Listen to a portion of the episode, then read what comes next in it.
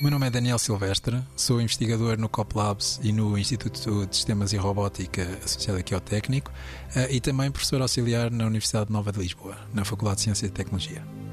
O FirePuma é um projeto financiado pela Fundação para a Ciência e Tecnologia e tem como objetivo gerar rotas uh, para investigação ou para a vigilância de fogos florestais, preferência para, para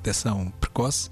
com base em várias fontes de dados heterogéneas imagens de satélite, pode ser aplicações mobile de, de participação de incêndios ou até todas as informações que estejam das autoridades. Existem tipicamente uh, dois, duas abordagens bastante seguidas, ou seja, uma delas é a recolha dessas informações, a outra é o desenvolvimento de plataformas automáticas de detecção de, de fogos florestais ou de acompanhamento dos fogos florestais. E o objetivo do projeto é fazer a ponte entre estas duas abordagens. Portanto, é criar uh, um mapa de, de, zonas de interesse, uh, gerar rotas para a sua vigilância e depois passar então para os sistemas automáticos que fazem a, a vigilância vigilância propriamente dita. Neste momento, a parte que nós uh, nos focamos mais foi na eliminação de dados errados, principalmente se forem por uh, aplicações que estão a ser usadas pelos cidadãos para, para, para, partilhar os dados. É necessário eliminar pessoas que estejam menos, uh, menos bem intencionadas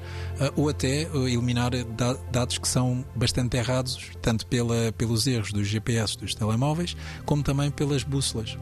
essa foi a parte que nós, nós nos focamos mais, eh, nomeadamente em fazer um, uma função de rating para o, os, os, pontos eh, que, que, são recebidos eh, e para afetar a reputação